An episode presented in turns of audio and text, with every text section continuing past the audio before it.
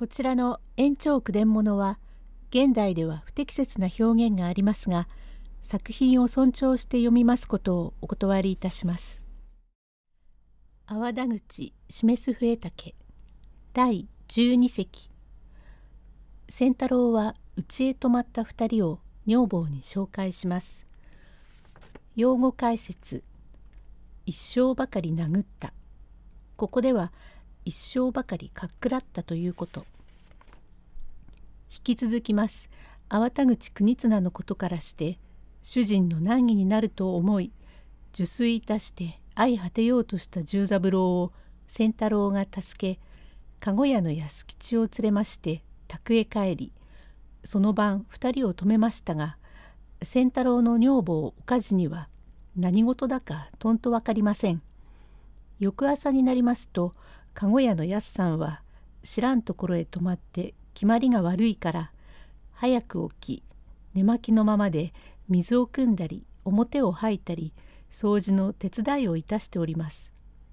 おかじちょいと兄さんゆうべ泊まった人は何？仙太郎あれか一人は深川の万年町の刀屋の番津さんだ。あのもう一人の裸で働いている人は何？あれは辻籠の安というものだ。あの人は水を汲んだり板の間を吹いたりきょときょと間の悪そうな顔をして働いてるよ。もうし安さんとかもうよいから足を洗ってこっちへお上がんなさいな。ねえ。仙太郎。おい安さんこっちへ来ねえ。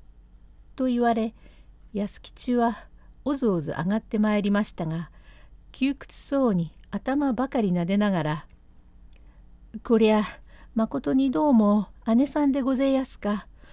ろくろくご挨拶もいたしやせんで。へえゆうべはくれよってやしたからどういうわけでこちらへ泊まったか分かりやせん。目が覚めてみると決まりが悪くってね。ええ何か乱暴でもやりやしねえかと心配でごぜやす。何もすまないことはありません。海外しく骨惜しみをしないでよく働いておくれでお気の毒だからうちの人に聞いてたとこでまあおやすみなさいよ。へえありがとうごぜえやす。仙太郎番津さん十助さんじゃねえ十三郎さんかえ。こっちへおいでよ、おいでよ。へえ、と立ってまいり、仙太郎の前へ座る。おかじ、この人がその刀屋の番地さんの十三というのだ。おや、そうかい、お初にお目にかかります。ゆうべおいでなすって、ろくろくご挨拶もいたしませんで、何もお構い申しません。なんだかひどく塞いで墨の方へ引っ込んで考えてばかりなさるがどういうわけで仙太郎これにはいろいろ深いわけのあることだ。十三まあ心配せずにこっちへおいでよ。へえへえ昨夜は出ましてまだろくろくご挨拶もいたしませんがこの度はまた何ともお礼の妄想ようはございませんが親方のお言葉に甘えてとんだご厄介に相なりまことにありがとう存じます。そんなに丁寧にしちゃいけねえ存ぜえもんだから。安兄固形記念この人がその万年町の岡本という刀屋の番地さんでこの芝のお出入り屋敷へ。十三なんとかいう屋敷だっけ。うん金森さ。その屋敷へ年始に行ったとこが経理におあつらえの刀が下がったのだ。それが先祖から伝わるとこの滅法にいいものなんだそうだ。するとこの人は酒好きで酒を立たされてるとこへ無理に塗装を勧められて一生ばかり殴ったのだ。塗装だってたんと飲めば酔うからね。ひどく酔っちまって佐賀町菓子で動けねえとこ怪しい侍にその刀を踏んだくられちまって家へ帰ることもできず主人や親に住まずお屋敷へも言い訳がねえからって万年橋の欄干へ帯をかけて首をくくろうとするとこを俺がおめえがけなく助けて船へ入れお連れ申してきたのだ。そりゃあ発抜しく飛んだご勢なんでお気の毒様な。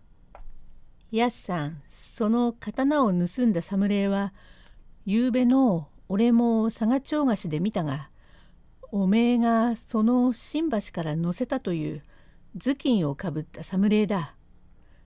ええー、それは驚きやしたね。どうもその虎の野郎をポカリと切ったのもその侍だが侍と聞くと身の毛がよだつようだ。ふんなるほど。第13席仙太郎は十三郎と安吉にこれから一緒に侍と刀を探す方法を説明します。用語解説。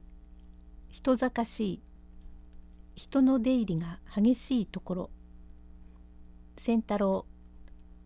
俺も番津さんを助けてどうしたらよかろうと言うとその取られた刀が出なければどのみち言い訳がねえから死ぬというので俺も困ったが一旦助けたからにゃどうかしてその刀の在りかを詮議して刀をこの人へ戻してやり万年長の棚へ返してやりたいのでだんだんその刀のことを聞いてみれば大層名高えものだから土器売ってもじきに知れちまい世の中に少ねえものだから当分七に置くことも売ることも他へ預けることもできねえ品で預けたとこがじきに足がつくから俺の思うには当分は自分の差し量にするより他にしようがねえ。そこでその侍のなり格好は俺が知ってるがやすさんつら知ってるだろうな。知ってるぐれいじゃありやせん。酔ってても忘れやせん。おめえが見知り人よ。姿形は俺が知ってるし刀の目利きはこの番津さんが自分で亡くしたのだから知ってるから3人人坂しいとこを歩いておめえは侍の面を知ってるんだからあの侍だと教えてくれれば俺はかぶりついても刺してる刀を踏んだくるつもりだ。もし長えのを引っこ抜きやがれば地震板へ引きずっていく。また頭巾をかぶってやがればこっちから突き当たってなんで不定やつだと喧嘩をふっかけてその侍と食い合っても刀を踏んだくって番津さんに渡してやれば後で死に合うともどうしてもいいのだから番津さんも稲瀬なこしれいで後手後手を決めて鼻っかぶりで人坂しい時計刀の戦技に歩くがいい。やすさんは日々いくらになるか知らねえが日命は俺が払うから籠を休んで俺と一緒に刀の戦技に行ってくんねえな。安吉こりゃ驚いた。そいつはごめんなせい。行けやせん。いけねえっておめえが喧嘩するんじゃねえ。俺がするのだ。ですがね親方の乱暴何強いのは知ってますが侍にこっちから突き当たるんだから親方怪我しやすぜ。大丈夫だよ。生まれつき不死身だから切られても大丈夫だよ。ですがねわっちは不死身じゃねえから教えてさえくれりゃおめえは逃げてもいいんだ。そううまく逃げられりゃいいがゆうべで覚えがありやす。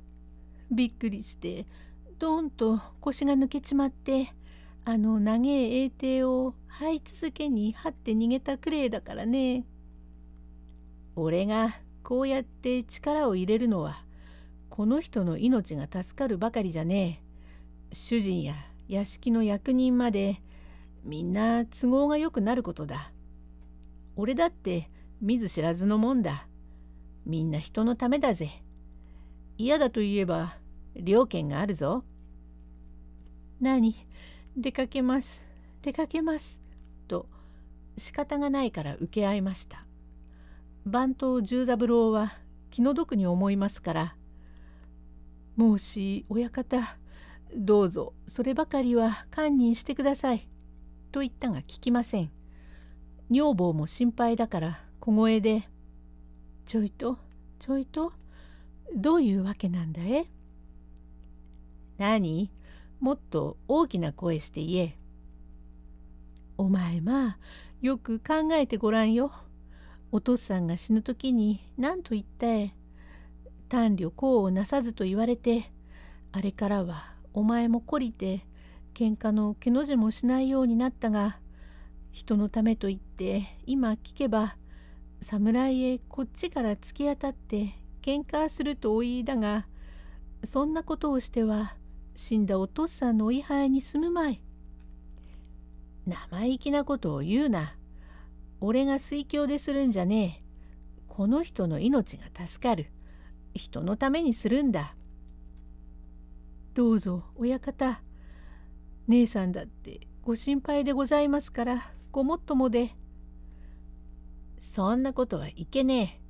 言い出しちゃ聞かねえ。とどうしても聞かず仕方がないから十三郎も安吉も仙太郎の後について歩きましたが十三郎は着付けないどてらを着桃引きを履き手ぬぐいを鼻かぶりにして仙太郎の後からついて歩きますが心配なことでなれどもさらに似た侍も見当たらず虚しく訪ねて歩いておりました。第14席へ続く